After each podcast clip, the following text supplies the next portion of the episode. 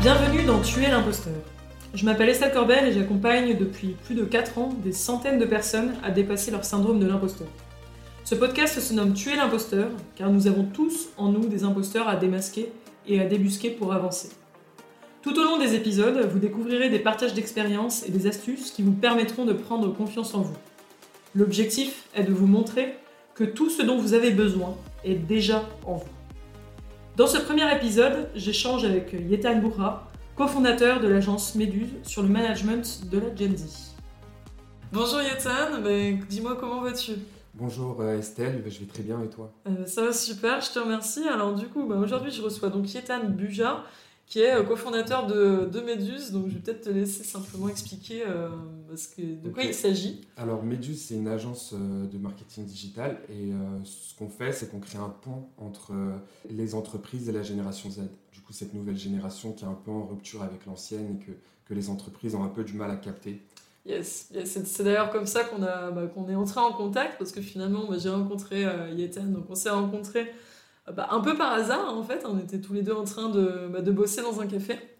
Et puis, euh, puis bah, je me souviens que tu es venu vers moi et puis tu m'as expliqué ce que tu faisais et vice versa. Et puis on s'est rendu compte que finalement on avait les, tous les deux cette, euh, cette passion en commun de se poser cette question du management finalement de la génération Z. Et donc, euh, et donc ce qu'on propose aujourd'hui, c'est discuter justement, moi, ce que je te propose et ce que tu m'avais proposé, donc ce qu'on propose en tout cas à, à notre audience, c'est finalement de réfléchir à euh, comment optimiser l'intégration, la gestion, et puis finalement une question aussi qui est revenue, la fidélisation à cette génération en entreprise. Exactement. Euh, on s'est rendu compte qu'il y avait un gros gap entre cette génération et les anciennes générations. Du coup, nous, ce qu'on essaye de faire, c'est d'apporter les clés aux entreprises pour, euh, bah, pour déjà attirer ces talents-là, mais aussi les garder, parce que c'est pas toutes les attirer, mais si on doit si on doit changer tous les six mois de, personnes, c'est compliqué à gérer pour les entreprises. D'ailleurs, c'est ce qui arrive beaucoup en ce moment avec cette espèce de rupture entre les générations. Et, la traîne du, du quiet quitting qui fait que, qui fait que bah, dès qu'elles en ont marre, euh, elles s'en vont. Juste s'en vont sans forcément le dire, sans prévenir. Donc pour les entreprises, c'est sûr bah, que ça, ça fait des, ça, engage des questions en termes à la fois budgétaires, mais aussi bah, si on va chercher plus loin, un autre thème qui me tient beaucoup, bah, le burn-out, hein, parce que derrière, on a des personnes, des managers qui doivent passer leur temps à former, former, former et faire un métier en plus de leur métier, même si on peut inclure ça dans les rôles et les tâches. Avant, on avait plutôt des, des managers qui allaient former à un moment donné, et puis qui après allaient quand même pouvoir s'appuyer sur leur nouvelle recrue. C'est ça, c'est-à-dire qu'avant, euh, l'ancienne génération euh, une fois qu'elle avait son travail, elle se faisait former en arrivant et il y avait de fortes chances que son expérience professionnelle se termine dans la boîte dans laquelle elle a commencé. Il y avait cette fidélité qui faisait que euh, on pouvait compter sur les gens euh, tout au long de leur carrière, mais aujourd'hui c'est plus le cas. la génération Z, elle est en quête de, elle est en quête d'épanouissement, ou, ou, en tout cas, même si elle cherche pas l'épanouissement forcément au travail, elle veut pas avoir de prise de tête au travail. Elle a conscience qu'il y, aura des, qu'il y aura des moments où il y aura des problèmes, qu'il y aura des enjeux à surmonter. Elle va être en quête un peu d'épanouissement parce qu'il faut, faut, rappeler qu'on passe en France 35 heures par semaine au travail et il y aura malgré tout une quête euh, de, d'épanouissement professionnel, mais elle ne sera pas aussi forte qu'elle a, qu'elle a pu être pour les générations précédentes. Euh, bien sûr, après il y a eu aussi une période entre deux où entre la, la personne qui restait 20, euh, 40 ans au même endroit, il y a eu aussi quand même cette cette génération plutôt, euh, plutôt Y, hein, qui faisait euh, plutôt 5 ans par-ci, 5 ans par-là, etc. Ça permettait quand même d'avoir un petit repos aux personnes qui les forment, puis à elles de, monter en compétences euh, dans leur métier. c'est un très bon point que tu, tu mets, cette quête de, d'épanouissement, puis en fait, qui n'a pas les mêmes, les mêmes conditions, les mêmes critères, au sens où on en parlait ensemble la dernière fois, vers les millennials, on était plus sur beaucoup de personnes, pas beaucoup d'emplois. Il fallait un peu se battre pour garder, pour en avoir un déjà, pour en décrocher un, et puis pour le garder. Et, euh, puis on recherchait beaucoup ce côté carrière, ce côté montée en compétences, expertise.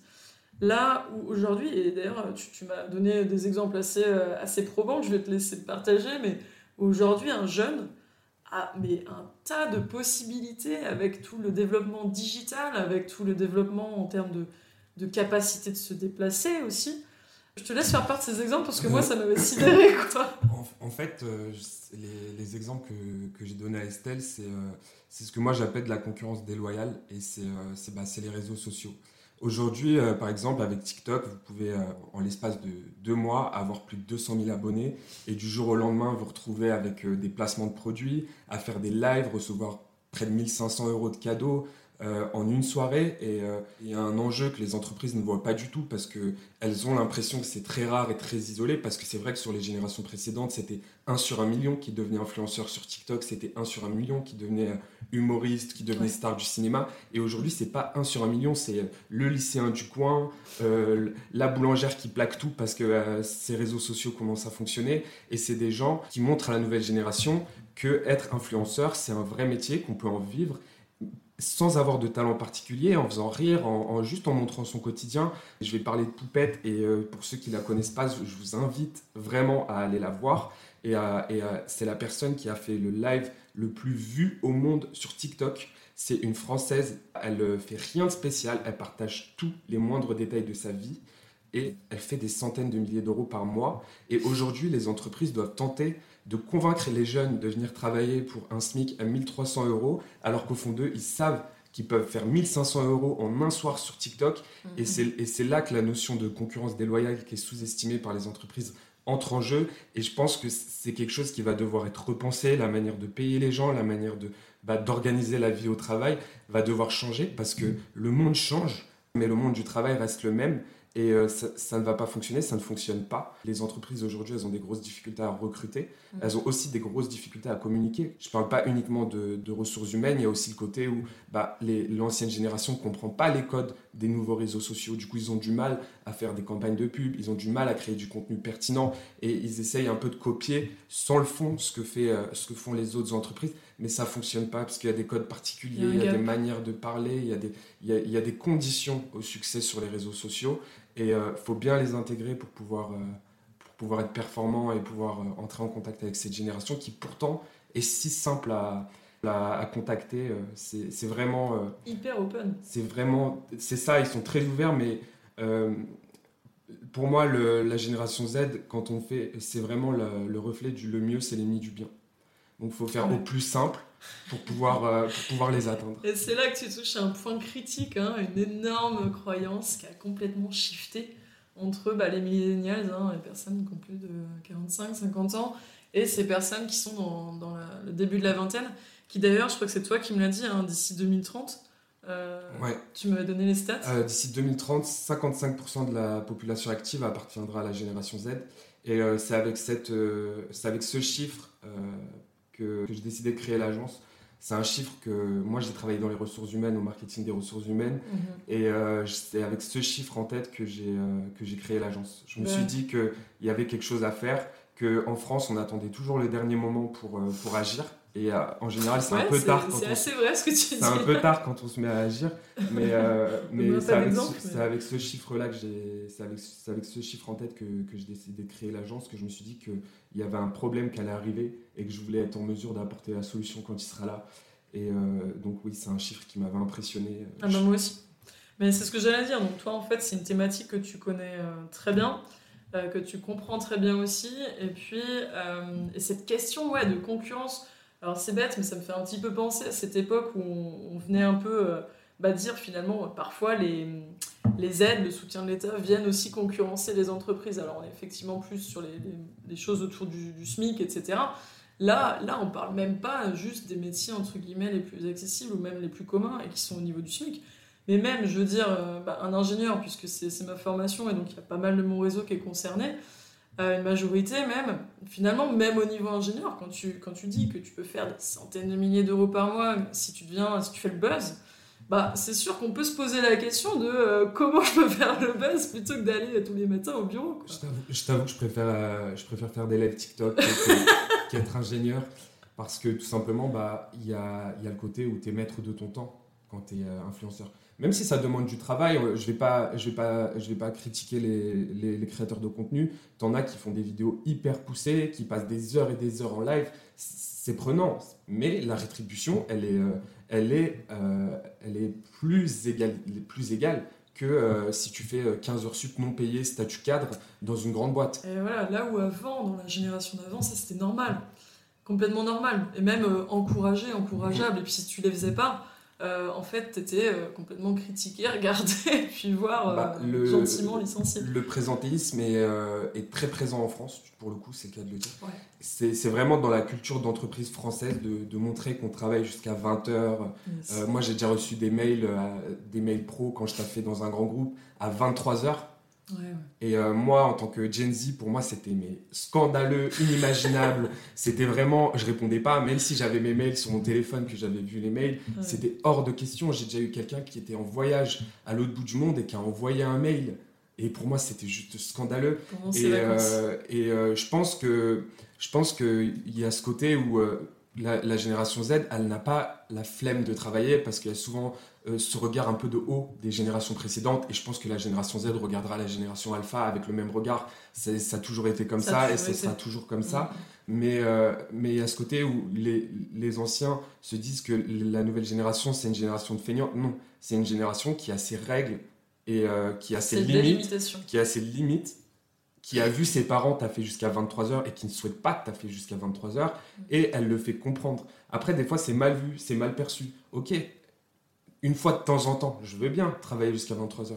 Travailler euh, jusqu'à 20, travailler jusqu'à 20h alors que sur ton contrat c'est écrit 17h30, 18h. Parce que tu adores ce que tu parce fais, qu'il faut terminer parce dossier, Parce qu'il faut terminer un dossier, qu'il y a un projet de fou, qu'il y a quelque chose. Mais quand tu as passé ta journée à faire des réunions où la moitié était l'équivalent d'un mail et que du coup on t'explique que tu dois rester jusqu'à 20h parce que tu as du travail à finir. La, la, réunionnite aiguë, en voilà. fait. Là, la génération Z, elle dit bah non, euh, mon temps de travail c'est 9h, 18h on a, vous avez souhaité faire des réunions toute la journée, je travaillerai sur les dossiers demain. Ouais, j'ai pas eu le temps de faire ce que j'avais à faire, mais c'est euh, pas ma faute. Et en fait, là où, euh, là où la génération précédente trouvait euh, un peu son, sa raison de vivre au travail, la nouvelle génération trouve sa raison de vivre dans la vraie vie. À côté. Waouh, ça c'est un mot fort que tu utilises, la vraie vie. Et qu'est-ce que la vraie vie? Et en, fait, je pense que c'est cette vision-là qui a aussi beaucoup changé. C'est-à-dire qu'on a une génération bah, allez, euh, disons-le quand même, qui était encore assez impacté par l'après-guerre et qui avait encore cette vision de faut travailler, faut travailler, faut travailler pour réussir, pour manger, etc. Alors oui, il y a eu les 30 glorieuses, mais euh, il y a aussi eu l'après 30 glorieuses, où là, justement, il y a eu un peu le, retour de bâton, on va dire, et en fait, c'est eux qui se le sont pris, euh, pour le dire de manière imagée. Tandis que après ça, on se retrouve sur un espèce d'équilibre où on n'est plus dans la peur de retourner dans cette situation un peu précaire. Et en même temps, il y a tellement de possibilités. Moi, j'ai coaché aussi, bah, j'ai commencé en insertion et en réinsertion professionnelle, donc beaucoup de questions d'orientation. Je me suis retrouvée face à une génération Z qui, était paumée, mais tellement paumée, là où avant on n'avait pas le choix. Et d'ailleurs, quand j'en parle bah, aux personnes des millennials, euh, très souvent la question se posait même pas. En fait, il n'y avait pas tant que ça de choix, et pas tant que ça l'opportunité d'aller faire ce qu'on veut. Donc il y a aussi cette question-là. Tu parles des réseaux sociaux, mais finalement, euh, au-delà de ça, on peut même dire que les gens aujourd'hui peuvent devenir auto-entrepreneurs en un claquement de doigts, sans parler que des réseaux. Euh, bon, bah, je suis, coach, donc je suis auto-entrepreneur, je l'ai fait moi-même, donc je, suis bien conscient de ça. Puis surtout, je vois les gens et tous les gens que je coach et qui se lancent, ou qui essayent de se lancer. Et je vois bien qu'il y a une montée en puissance de ce côté-là aussi, parce que comme tu dis, ben, il y a des gens qui ont été un peu écrasés par l'ancien système ou le système qui est encore en place et qui, effectivement, quand ils font la balance entre bah, se lever tous les matins pour une stabilité, pour une sécurité et avoir le pouvoir sur mon temps, sur mon énergie aussi, parce que là, justement, je reviens avec les questions de burn-out et tout ça, c'est une question qui se pose. En fait, est-ce que le, le 8h, 18h euh, me convient en termes de, de rythme? Est-ce que c'est adéquat avec tous les autres domaines de ma vie? Et c'est là où tu me dis, en fait, la vraie vie, maintenant, c'est pas que la carrière. Ben non, il y a, y a, des cases, et c'est vrai que c'est une conversation que j'ai eue souvent, que moi je voyais pas trop, parce que j'ai tendance à essayer d'un peu euh, faire plusieurs choses en même temps. Mais on a quand même, effectivement, bah, nos relations sociales, nos relations familiales, bah, notre vie euh, spirituelle pour certains, ou loisirs en tout cas, et sportive, notre santé. Et aujourd'hui, on a des gens qui vont essayer plutôt d'avoir euh, un équilibre dans tout ça, que d'en choisir une ou deux. Je sais pas si, euh, si tu partages. Bah, moi, en tant que, je, vais partager mon ressenti en tant que, en tant que membre de la Gen Z, c'est que moi j'ai toujours vu le travail comme la fausse vie et, et la vraie vie, l'après-travail. En fait, c'est la société qui organise. C'est la vraie vie. Hein. Si tu meurs au travail, tu meurs pour de vrai. mais mais c'est la société qui sait organiser de manière à ce que les gens soient obligés de travailler du coup, c'est la vie qui nous a imposé. Et à partir du moment où on quitte le travail, on est avec les gens qu'on a choisis, parce qu'on ne choisit pas forcément ses collègues.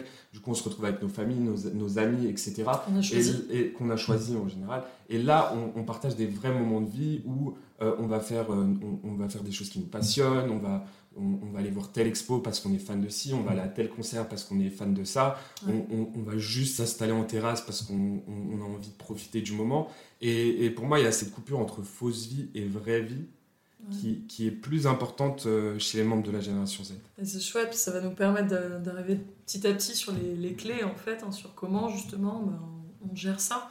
Mais oui, je dis, quand je dis on a choisi, hein, pour la famille pas forcément, mais en tout cas, on peut choisir ben, de s'en défaire. Mm. Là où effectivement un boulot euh, bah, qui qu'on voit souvent comme quand même nécessaire hein, dans, le système, euh, dans le système dans lequel on vit, ben, on va pas forcément avoir autant l'impression de choix et de liberté de se défaire de ses collègues. Euh, parfois, on va même avoir l'impression inverse. Moi, je connais beaucoup de gens bah, qui se sont forcés à aller aux événements d'entreprise, forcés à rester à la pause lunch ou pause café, euh, ou, l'inverse, qui l'ont très mal vécu parce qu'ils n'arrivaient pas à être intégrés et ils n'ont aucun euh, vrai pouvoir là-dessus parce que derrière, on a signé un contrat, on s'est engagé, donc dans tous les cas, on a envie de le suivre. Mais donc, en fait, tu as déjà parlé de plusieurs clés. Donc, déjà, ben, il y a quand même le, comment communiquer à la Gen Z, comme tu l'appelles. Euh, et ça, bah, c'est notamment en travaillant avec des personnes comme toi bah, qui les comprennent, qui les connaissent, qui savent euh, ce qu'ils attendent et de quoi ils ont besoin, que ce soit en fond comme en forme d'ailleurs, parce qu'aujourd'hui d'ailleurs on se rend compte que la forme, le visuel, tout ce qui est aussi euh, beaucoup plus kinesthésique, donc de l'ordre du ressenti, marche aussi beaucoup plus qu'avant. Donc ça, je ne saurais pas trop l'expliquer, mais j'ai l'impression que c'est une génération qui aime bien être quand même stimulée. Quand on voit les réels, les vidéos, il faut, faut que ça balance. Euh, bah, le temps d'attention, c'est 9 secondes. Donc, euh... Et c'est pas que la génération Z, hein, c'est tout le monde. c'est clair, mais en fait, elle l'a compris. C'est, en fait, c'est, assimilé. C'est TikTok qui a complètement renversé ça. Enfin, avant TikTok, tout le monde regardait des vidéos YouTube de, presque une heure des fois. Euh, maintenant, plus personne regarde des vidéos YouTube d'une heure. Ça dépend. Si tu cherches quelque chose de précis, que tu as besoin de t'informer. Mais depuis TikTok, même les tutos, ils doivent faire euh, une minute. Ouais on s'est rapproché de quelque chose qui est beaucoup plus instinctif et naturel.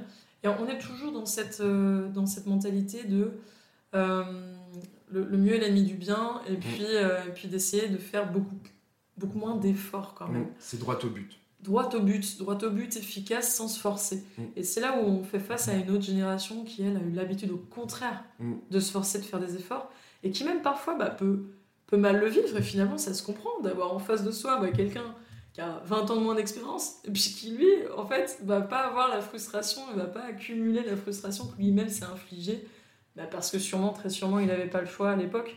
Enfin, après, on dit qu'on a toujours le choix, mais il y a quand même des écarts euh, d'environnement et de possibilités entre bah, il y a 20, 30 ans et maintenant.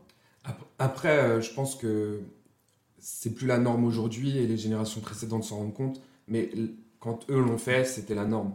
Donc, ils s'en rendaient pas forcément compte que c'était comme ça que c'était euh, parfois toxique, que c'était parfois trop prenant sur la vie perso. Mais euh, moi, moi j'en ai beaucoup parlé euh, quand j'étais salarié avec des collègues plus, plus vieux d'ancienne génération. Et il y, en a beaucoup qui disaient qu'ils admiraient le comportement des jeunes, qui, disaient que le fait de savoir dire non, c'est quelque chose qu'ils auraient aimé avoir acquis plus tôt. C'est vrai qu'on nous a pas beaucoup appris. Alors je suis un peu entre deux du coup, comparé, à, comparé à ces, ces deux générations-là. Mais euh, on nous a pas appris, en tout cas les millénials, on leur a pas appris à s'écouter, à prendre soin d'eux, etc., etc. Ou en tout cas pas autant. Euh, quand je vois aujourd'hui bah, l'accès, la, possibilité d'accès qu'on a à tout ce qui est l'art de l'accompagnement, bah, je prends les coachs. Les coachs, euh, il y a encore 10-15 ans, c'était les top CEO exécutifs du CAC 40 en Amérique. et puis voilà, aujourd'hui, bon, bah, les coachs, moi je veux dire, je coach des personnes euh, qui peuvent être, euh, j'exagère, mais qui peuvent être mon voisin. Euh, donc je pense qu'il y a beaucoup plus aussi de, de ce retour à, à soi, à s'écouter soi. Et c'est vrai tu vois, c'est marrant parce que le la première mission pour laquelle on m'a appelé, qui était d'ailleurs avec Moa, une application de bien-être qui, qui, intervient en entreprise pour justement travailler sur le bien-être des collaborateurs. Et ben, le thème, c'était comment, apprendre, comment mieux s'affirmer pour apprendre à dire non. Et mieux savoir, en fait, poser ses limites.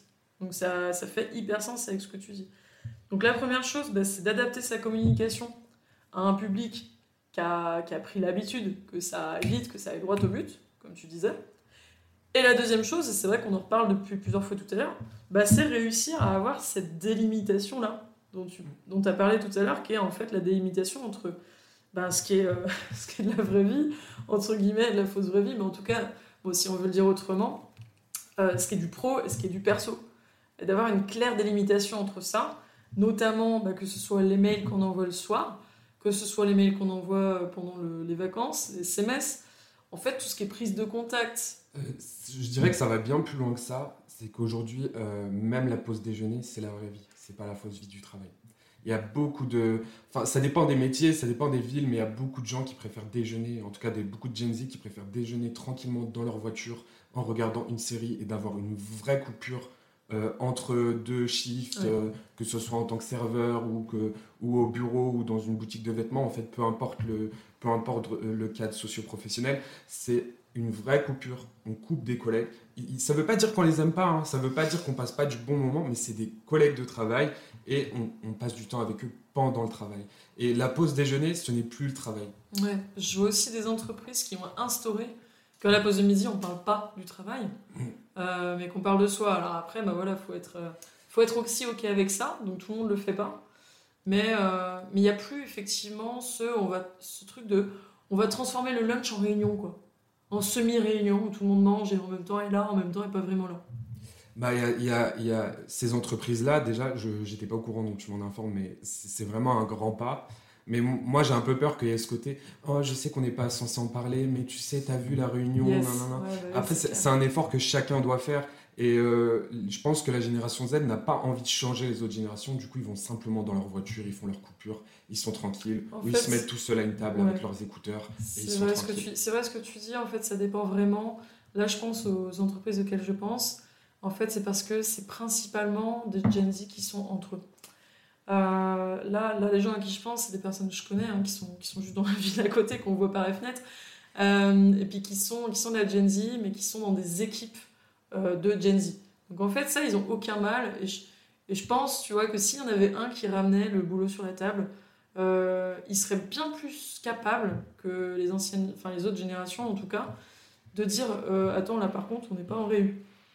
Là où avant, par exemple, on n'aurait jamais osé euh, s'intercaler dans un truc. Euh, je, pense que, je pense que si c'est euh, une assemblée de Gen Z, du coup, qu'il n'y a que des Gen Z, je pense que la une personne, majorité. ou une majorité, la personne, la ça dépend. Parce que malgré ce qu'on pense, la génération Z a tendance à respecter ses aînés quand même. C'est-à-dire qu'ils vont pas, s'il y, a une personne de 45 ans ou de 50 ans qui arrive, qui veut parler de la réunion, oui, ils, vont, vont pas dire, ils vont pas dire ouais c'est bon Roger, Là, on avait dit qu'on parlait pas de taf au boulot. Mais si c'est quelqu'un de leur âge, c'est quelqu'un de notre génération, on va facilement lui dire Ouais, s'il te plaît, on vient ça à 13h ou à 14h.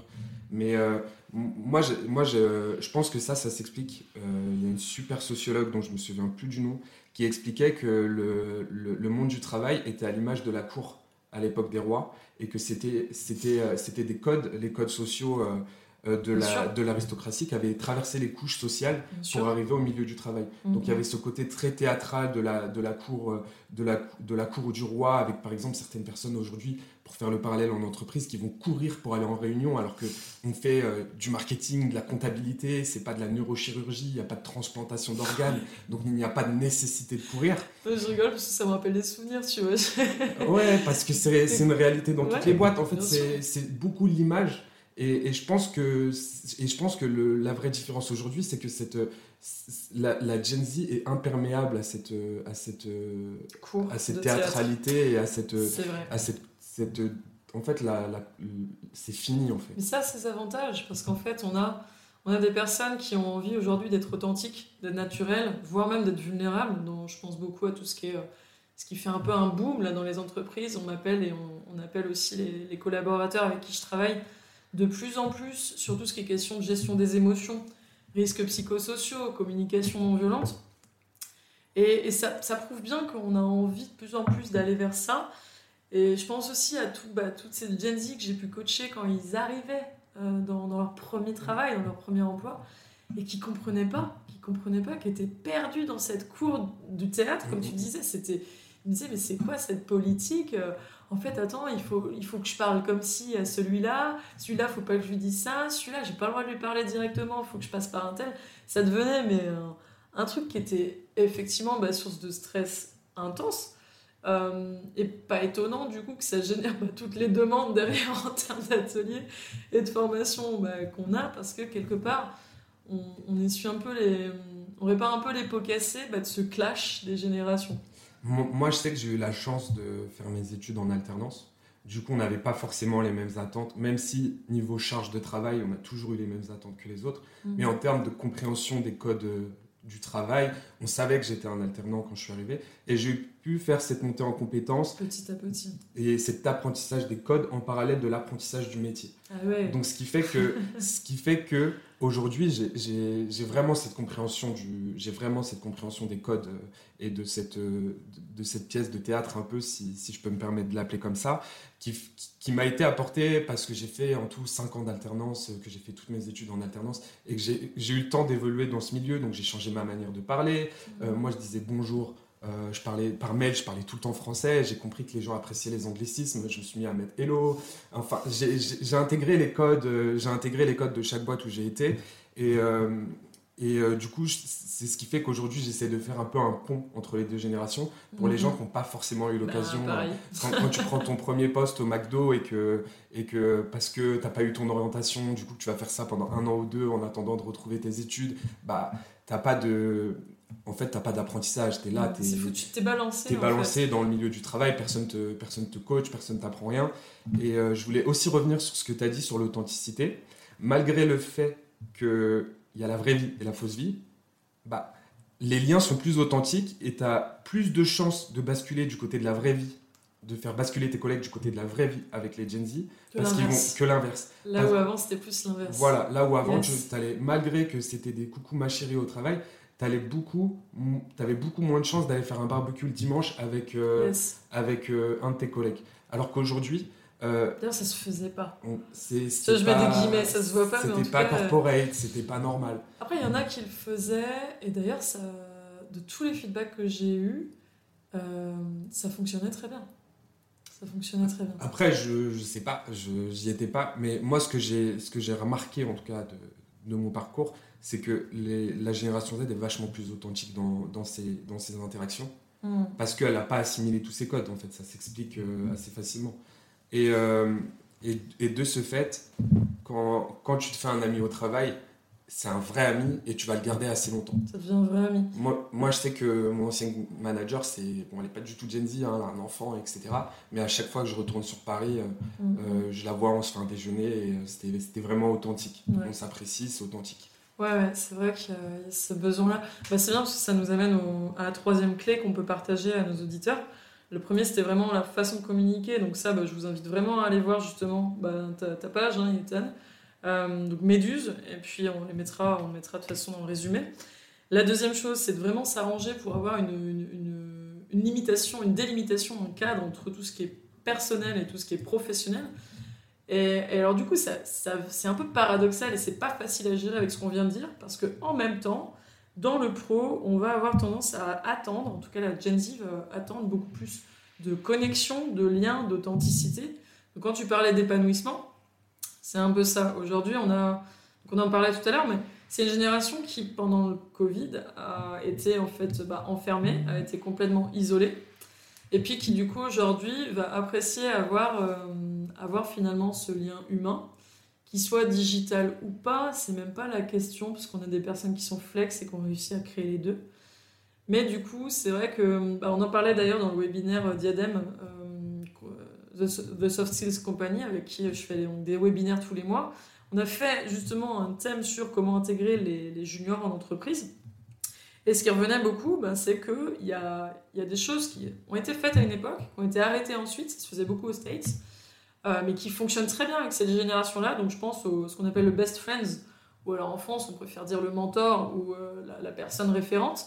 Mais c'est le fait d'avoir quelqu'un qui est choisi par euh, le junior au bout de quelques, quelques jours, quelques semaines après avoir fait les événements d'intégration et sa formation, qui sera en fait la personne vers qui il peut se référer dès qu'il a des difficultés, et même effectivement pas que de l'ordre pro, qu'il a des questions, vraiment quelqu'un à qui il fait confiance, parce que ça, en fait, avant, on l'avait pas. On avait notre manager, mais on n'allait pas oser tout lui dire. Effectivement, mm. comme tu disais tout à l'heure, on va respecter, etc. Euh, une autre chose qui se fait beaucoup, au States surtout, c'est la, semaine de la bienveillance ou la Secret Angel Week, ça te parle. Mais c'est en gros un petit peu comme le, Père Noël canadien. Il y a beaucoup de gens qui ont dû le faire, ça par contre en entreprise ou même en dehors. C'est un algorithme qui va choisir que vous soyez l'ange gardien secret de quelqu'un pendant une semaine. Et donc il va falloir apprendre à connaître la personne, se renseigner sur elle et essayer de faire des petites marques d'attention. Ça peut être des citations sur son bureau le matin, un mail sympa, anonyme, etc. Bon, ça on prend, on prend pas, mais en tout cas c'est des petites choses comme ça qui, qui font que. Et puis bien sûr, bah, on a tout ce qui est de l'ordre des team building. Euh, des moments partagés quand même, pas obligatoires, mais présents, possibles. Et où effectivement, là par contre, c'est hyper important qu'il n'y ait pas le pro qui revienne sur le tapis. Donc si on va faire un barbecue, comme tu disais tout à l'heure, si on va faire un laser game, un escape game, si on fait un repas, un apéro le soir, un after work, ben juste simplement que ce soit bien délimité, effectivement. Euh, moi, je, pour rebondir sur, sur les team building, moi je dirais qu'il faut encore plus les délimiter pour que ce soit en phase avec la génération Z, c'est qu'il faut faire tout ça pendant les heures de travail. Hmm. En fait, la Gen Z, elle est OK de faire des team building, mais ça ne doit pas empiéter sur la vraie vie. C'est-à-dire que moi, j'ai déjà eu des, j'ai déjà eu des euh, team building qui avaient lieu sur un week-end. Ouais. Et ça, c'est pas OK. C'est pas OK du tout. Moi, j'habitais à, j'habitais à, euh, j'habitais à 6 heures de chez mes parents. Euh, souvent, le week-end, j'y allais. je ne peux pas me permettre d'avoir un team building sur le week-end que je, que je, souhaitais passer avec ma famille ou si j'avais un resto avec mes amis, ne pas être disponible euh, pour euh, ne pas être disponible pour euh, mes amis alors parce que je dois faire un, un team building sur le week-end avec des collègues que je vois déjà tous les jours. tout ce qui peut être au dépend voilà. Bah, des autres domaines de ta vie. Voilà. c'est hyper intéressant ce que tu dis parce qu'effectivement, ce qui s'est passé beaucoup à une époque où on allait faire les after-work et mm. tout ça, puis il continue d'ailleurs, hein, c'est que peut-être le premier, tu as du monde, et puis après, petit à petit, ben, t'as plus personne ou t'as que les deux, trois qui sont OK avec ça ou qui n'ont peut-être pas justement la, ben, la chance d'avoir une vie en dehors du boulot aussi, euh, aussi riche, aussi épanoui que, que d'autres, ou alors qui mettent la priorité sur, sur ça. Et, euh, et c'est vrai que par contre, le fait que ce soit sur les heures de travail, bon, bah, fait que de toute manière, là, dans ce cas-là, on est d'accord que par contre, la question se pose plus d'être présent ou non. Oui. Voilà, donc euh, ça, c'est intéressant, parce que je pense que tu vois, même là, entre ma génération et cette génération-là, il y a déjà un gap où, un, il bah, faut accepter en termes de productivité que finalement, c'est une part entière du travail que de favoriser la connexion, la cohésion de son équipe et donc ben, finalement la productivité. Mais au-delà de ça, il faut aussi que ce soit quand même bien organisé, puisque là, on, fait quelque chose qui est imposé, qui est, bah, qui est obligatoire. C'est du travail en fait, avec tes collègues. Euh, tu sais qu'il y en aura un qui va dire Ah d'ailleurs, je t'ai envoyé un mail là-dessus. Ah d'ailleurs, tu as oublié de faire ça. Ah, tu pourrais me faire ça. Tu le sais que ça va arriver. Mm. Ça doit être un team building. Vous allez aller fumer une cigarette à deux, vous allez aller prendre l'air à deux, euh, vous allez vous retrouver à un moment tous les deux ou euh, à 3-4 et il y, a une personne qui va ramener le travail. Donc ça, être avec ses collègues, pour moi, pour moi un team building, ça porte ce nom-là parce que tu essaies de souder tes équipes de travail. ok, donc en fait ce qui est intéressant, c'est une partie du travail. une fusion en fait de ces deux choses-là. Moi ce que j'entends dans, dans, dans, ce qu'on dit là, c'est que d'un côté on peut avoir ces événements inclus dans les journées de travail qui sont obligatoires, qui sont un peu comme une hygiène entre guillemets de vie pour l'équipe, mais et pourquoi pas en parallèle ces, autres événements, mais qui deviennent perso. Parce que finalement, aujourd'hui, la génération Z, elle est capable de créer du lien, comme tu disais, de se devenir amie avec ses collègues. Mais dans ce cas-là, c'est en dehors. C'est en dehors du travail, c'est comme si tu sortais avec tes amis que tu as rencontrés au boulot. C'est deux choses différentes. Tu t'es mis d'accord avec ton collègue, tu t'es dit vas-y, soir on va se boire un verre. Ou tes collègues. Oui, ou Et donc ce qui était avant un after work devient finalement une sortie entre potes. Une sortie entre potes, voilà. On prend un verre, il n'y a pas forcément tout le service qui est au courant, il n'y a pas tout le service qui est invité. Il y a vraiment une ou deux personnes. Euh, euh tu as passé une bonne journée avec eux, euh, tu passes souvent euh, des bonnes journées avec eux, tu les apprécies sincèrement, tu vas boire un verre avec eux. Yes, C'est pas une invitation Google Meet euh, ou sur, euh, sur ton agenda Google euh, ouverte où chacun dit s'il est dispo ou pas. J'ai envie de boire un verre avec toi, viens, on va se boire un verre. Le Google Meet de 18h à 22h, ouais. enfin, le Google Agenda. Et après, j'ai envie aussi de tempériser. Hein. c'est pas s'il y a des événements, la Gen Z, elle va, elle va rechigner, hein, mais une fois qu'elle sera là-bas, elle sera plus investie que les autres et j'en suis sûr. Ouais, et donc en fait, si on, si on récapitule un petit peu tout ce qui a été dit, c'est que ben il y a quand même différentes générations, ça a toujours été. Il y a un gap en ce moment entre la génération Z et les millennials, et ça aussi, ce genre de gap, ça a toujours été. Mais euh, là, ce qu'on voulait, c'était vraiment expliquer ben, qu'est-ce qui fait que ces deux générations, euh, qu'est-ce qui les intéresse, quelles sont leurs visions, quelles sont les différences, et puis surtout, ben, comment est-ce qu'on peut aller vers, euh, vers un meilleur équilibre finalement dans tout ça? Donc on a parlé de la communication, on a parlé de la délimitation entre pro et perso, on a parlé aussi de la, notion de connexion, d'authenticité qui, est, très importante, qui sont des valeurs importantes pour ces personnes-là. bon, je pense qu'on pourrait aussi partir sur tout ce qui est liberté, comment justement, ben, ça, ça a déjà été vu, il y a, l'hybride qui est quand même arrivé, il y a beaucoup plus de, de, groupes de paroles aussi qui sont permis pour entendre et puis euh, prendre les feedbacks et les demandes, là où avant, c'était carrément inexistant. En fait, on pourrait en parler pendant des heures, mais je pense qu'on a quand même vu le, le gros du sujet. Si toi, tu avais... Euh, si avais une chose à conseiller pour ben, les leaders, managers ou même RH, euh, ou, une idée avec laquelle tu aimerais vraiment qu'ils repartent, ce serait, serait laquelle? Ce serait de rester vous-même. Vous êtes bien euh, tel que vous êtes. Restez vous-même. Vous n'avez pas besoin de changer. En fait, moi, j'ai souvent quand j'ai quand ce discours-là, j'ai peur que les gens se disent oui, mais je ne vais pas changer complètement qui je suis. On ne te demande pas de changer qui tu es. On demande justement d'être toi-même et de mettre un peu de côté. Euh, toutes les règles du travail qui font que tu n'oses pas dire des fois un compliment ou une, critique, une critique constructive parce que tu as peur de blesser, de froisser. Euh, en fait, soyez vous-même. Euh, Mais vous-même. Les autres sont déjà pris. vous-même. Votre vrai vous-même. Les autres sont déjà pris, il ouais, y a, quelqu'un de connu qui a déjà dit ça. oui. Mais euh, c'est ça le truc, c'est soyez vous-même. Vous n'avez pas besoin de changer. Si, si, vous faites de votre mieux, vous êtes manager, vous faites de votre mieux, montrez-le, dites-le, enfin que vous faites de votre mieux, euh, soyez plus plus authentique, n'ayez pas peur en fait. en fait, quand, à l'époque peut-être que quand vous managiez quelqu'un, cette personne-là, elle était euh, euh, elle était d'une certaine manière votre ennemi parce qu'elle pouvait prendre votre place ou, je ne sais quoi. Mais avec la génération Z, ça va pas être ce cas-là. Il y a tellement de possibilités que c'est pas le cas. C'est pas mm. possible parce que de toute manière, si s'ils sont pas contents, bah, ils, iront, ils iront voir ailleurs. Mm. Excuse-moi l'expression. Mais oui, du coup, je me permets de reformuler ce que tu viens de dire. En fait, au-delà de rester vous-même, moi j'ai plus entendu soyez plus vous-même. Mm. Parce que le rester vous-même, si tu es quelqu'un qui a été 40 euh, ans dans une entreprise qui au contraire encourage à pas être soi-même, ça devient toi-même, tu vois.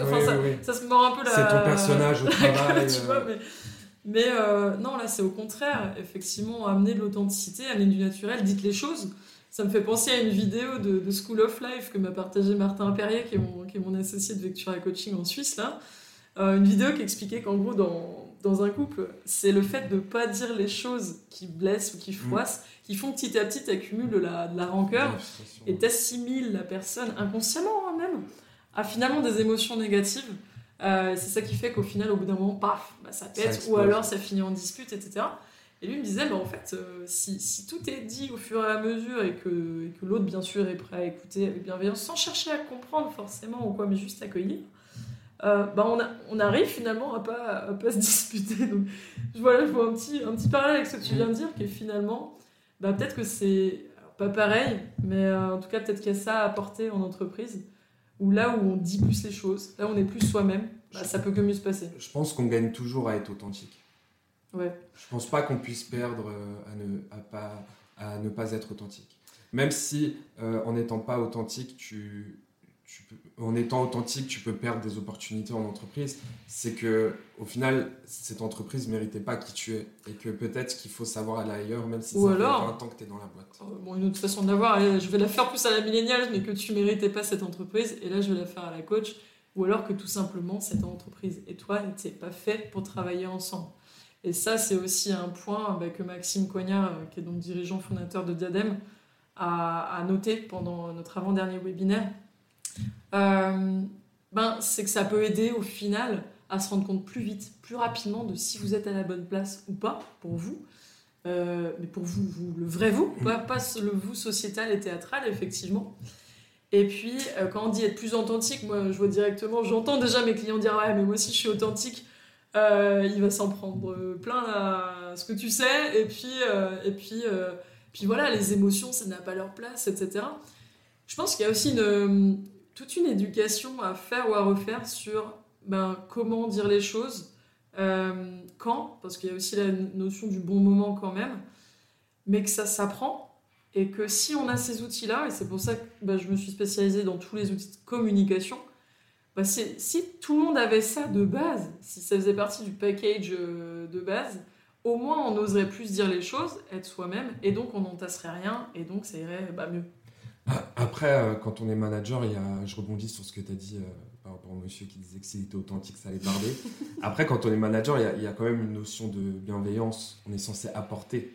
On n'est pas juste censé cadrer et distribuer le travail. Mm. On est censé enrichir une personne. Donc, moi, je vois pas de souci à, une fois de temps en temps, me prendre. Euh, me, me, faire remettre les, les, points sur les i, les barres sur les t, si j'ai fait une bêtise qui mérite que je me prenne, que, que, qui mérite recadrage. Mais après, si à côté de ça, euh, tu me dis oui, t'as merdé, mais à côté de ça, tu me regardes, t'aurais dû faire comme ça, t'aurais dû prendre le temps de faire ci, faire ça, refaire, refaire un, truc constructif, il euh, n'y a pas de souci. Parce que ce que je vais retenir à la fin, c'est que merde, j'ai fait de la merde, et, mais il m'a expliqué comment ne plus faire de la merde. Alors que si juste t'exploses, t'es là, tu dis oui, t'as fait n'importe quoi, et t'as fait ceci, et t'as fait cela, mais qu'à côté de ça, il n'y a pas de comment je peux faire pour ne plus faire cette erreur, l'interaction, elle a servi à rien. Ouais, il y a plusieurs choses hyper intéressantes dans ce que tu dis. C'est que, un, déjà, si on l'avait dit au fur et à mesure, très sûrement, on n'arriverait pas à un tel état d'émotion.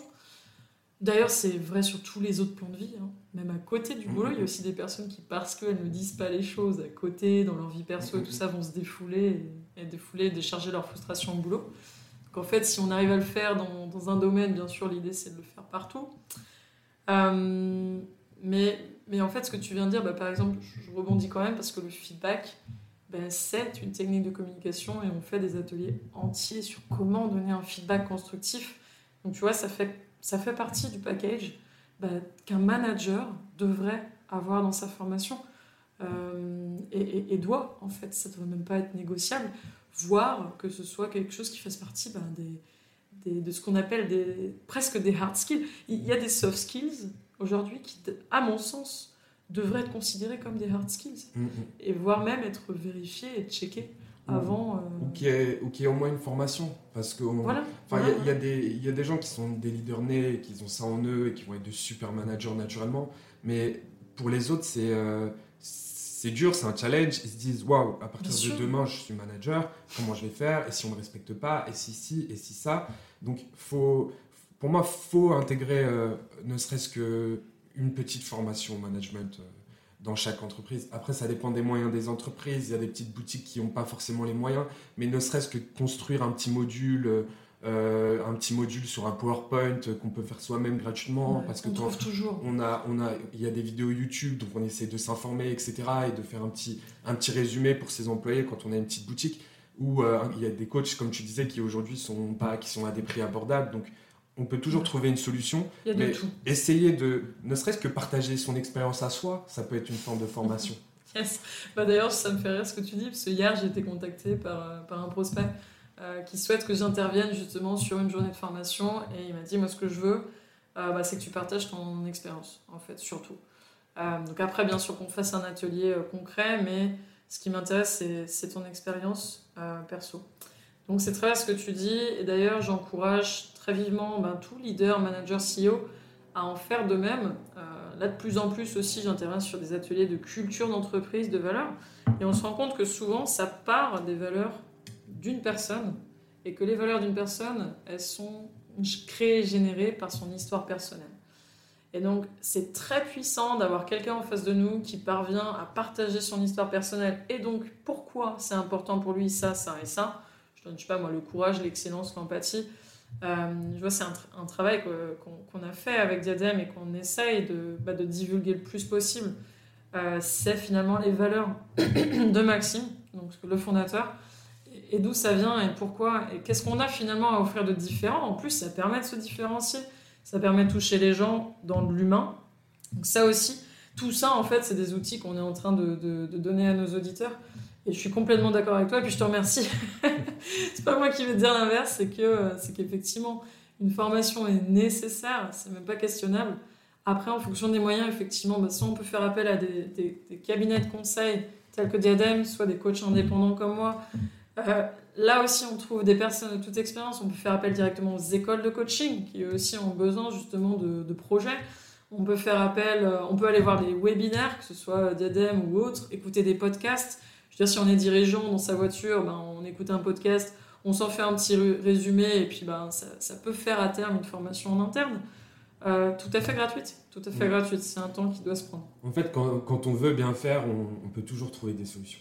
Certes, quand on a moins de budget, ça va toujours prendre un peu plus de temps, mais euh, on pourra toujours, euh, on pourra toujours trouver des solutions. Et ce que les entreprises doivent comprendre, c'est que ça va impacter leur chiffre d'affaires, mais en positif que l'idée c'est de c'est pas juste créer des, des coachings pour avoir des pour avoir des équipes coachées. L'idée c'est vraiment d'augmenter les performances d'augmenter le rendement l'entente entre entre les employés entre entre les équipes la motivation.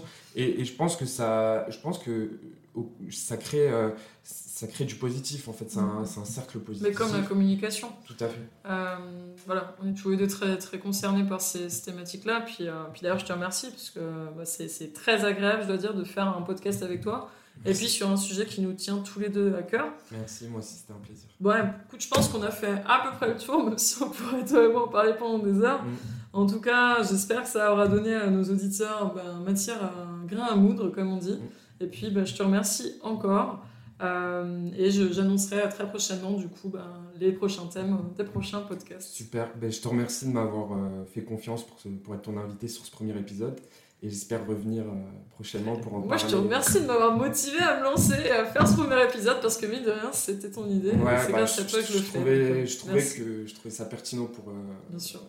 Pour une coach de, de partager ces Des fois, il suffit d'un café en coworking et puis pour lancer de belles, de belles histoires. De beaux projets. Ouais.